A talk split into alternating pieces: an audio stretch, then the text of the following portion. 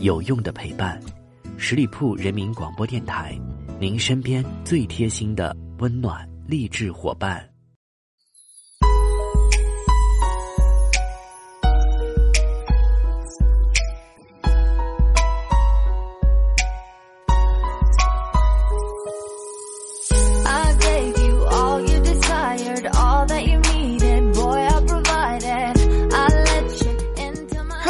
亲爱的耳朵们，欢迎你们继续在这个时间段锁定十里铺人民广播电台的精彩节目。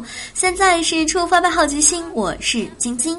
今天的节目当中呢，我们来一起关注一个社会现象。在上一周的时间里，一烟警毒狗事件应该可以算是爱狗派和厌狗派斗争当中的第一次斗狗大战。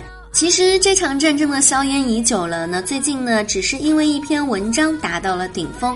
狗呢，作为第一批被人类驯化的动物，陪伴人类已经达到了数千年的时间。狗的地位达到高峰，却是近几年的事。随着生活的日益富足，不少人都不想养孩子了，但却愿意养狗，甚至是把狗当做自己的孩子来养。随之而来的厌狗派也就日益壮大了，并且形成了一定的群体力量。其实呢，在厌狗派里面也分为两个部分，一部分是因为怕狗，一部分是因为恨狗。今天呢，我们就来了解一下，为什么有的人那么的怕狗呢？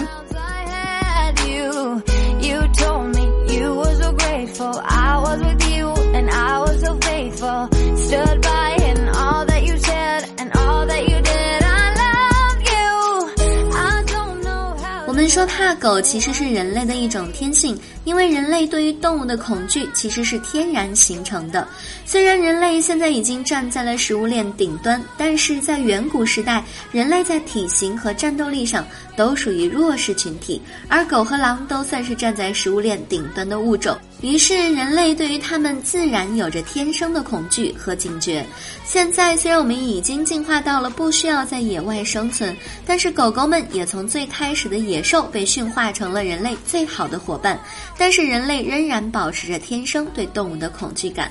大多数儿童在二到四岁的期间都曾经经历过害怕动物的阶段，不一定是经历过动物的攻击，或者是看到其他的人受到了动物的伤害，这种恐惧也会出现。儿童并没有经历恐惧的经验，也没有任何特殊经历，就产生了这种恐惧情绪，是天生的恐惧感。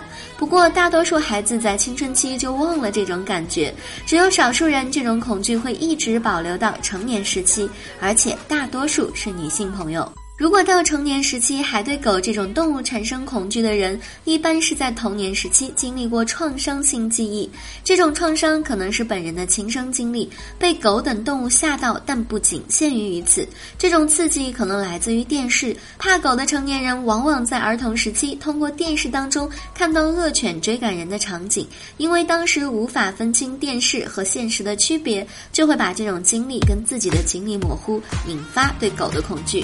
他们在听到其他人讲述被恶犬吓到的经历，也有可能无法分清楚这种自身和他人经历的界限，会将这种其他人的恐惧转移到自己的身上，引发自身对狗的恐惧感。将狗和狼的混淆也是人产生恐惧的一个原因。儿童的认知能力尚未发育完全，无法分清楚狗和狼的差别，即使是成年人也会对狼这种凶猛野兽自然的产生恐惧。儿童时期因为无法分清两者的差别。会将对狼的恐惧转化为对狗的恐惧。这些恐惧并没有像大多数人那样随着年龄的增长而消散，而是一直保留在某些人的记忆当中，直到成年阶段。大多数怕狗的成年人，根据他们的回忆，都是因为这种童年时期的创伤性记忆没有得到处理，对狗的恐惧心理也日益增长。除了内因，我们在不断的学习和了解世界的过程当中，恐惧也日益增加。比如我们对狂犬病的恐惧，对狂犬病的恐惧也是一些人怕狗的原因之一。有些国家已经消灭了狂犬病，在中国，狂犬病的死亡人数也并不高，但是这种疾病给我们带来的恐惧从来没有减弱过。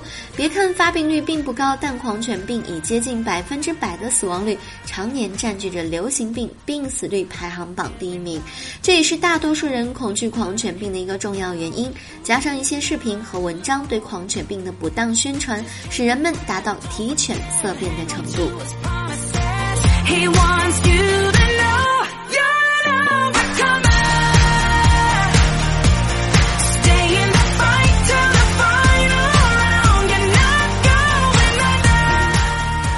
那么恐惧的。力量到底有多大呢？恐惧是我们常常经历的一种情绪，但是恐惧症的患者所经历的恐惧，跟我们平时经历的吓一跳可不一样。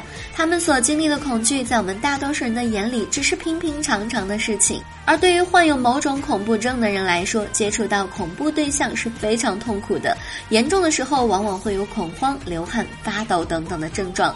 患有恐惧症的人，往往也会对恐惧的事物噩梦不断。恐惧它是具有遗传性的，在家族当中，如果某个人对于某种事物产生了恐惧情绪时，近亲的家族成员也会产生同样的恐惧。这种强烈的恐惧是一代传一代的。这种遗传的原因，大多数也是因为恐惧者。表现出对某一种事物产生恐惧的反应，不由自主地传递给近亲成员，近亲成员久而久之也就产生了同样的恐惧。这也算是某种形式的近朱者赤，近墨者黑了吧？你以为这就是恐惧的力量？那你就错了。恐惧的力量强大到超乎你的想象。听说过流行性恐惧症吗？如果没有听过，你们应该知道几年前的抢盐事件吧？应该有不少人当时抢的盐，可能到现在都没有吃完。当时日本地震发生了核泄漏，引起了不少人的恐慌。当时就有谣言说食用碘盐可以预防核辐射的影响。于是短短几日，沿海地区的不少地方就将食盐抢购一空，每个人都在抢盐囤盐。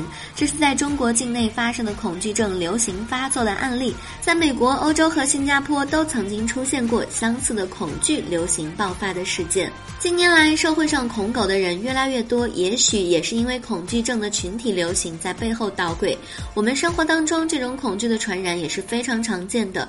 在看恐怖电影的时候，可能本身并不害怕，但是由于一起看的人表现得过于害怕，这种恐怖情绪也会传染给其他人。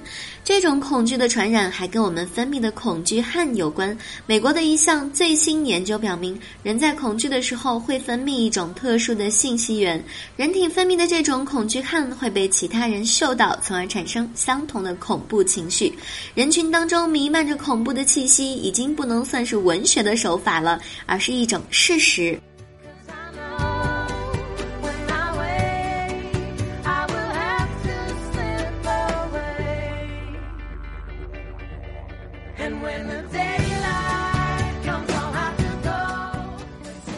了解一下恐惧的另外一种表现，就是厌恶。许多人在恐惧发展到一定程度的情况之下，会将恐惧情绪转化为另外一种情绪——厌恶。他们不害怕某种事物，但是却非常讨厌别人看来无所谓，甚至是大多数人都非常喜欢的东西。比如大多数人都喜欢的狗狗，他们在接触厌恶的事物时会感到讨厌，会产生神经性的反应，比如后背发凉、倒吸气、头发竖立，有些还会恶心。但这些情绪并不是恐惧，这种强烈的厌恶感也会使一些人的生活产生困境。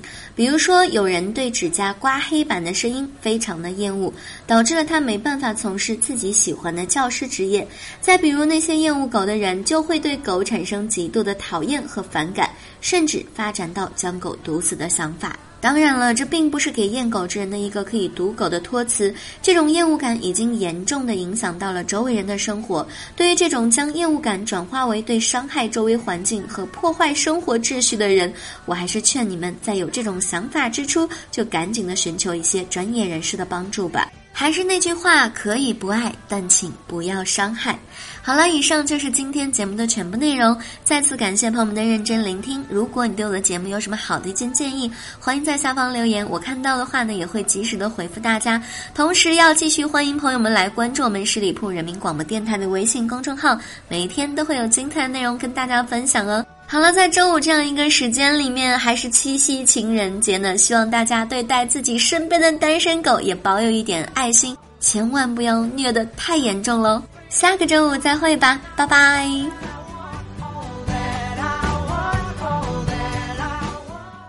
本期节目由十里铺人民广播电台制作播出。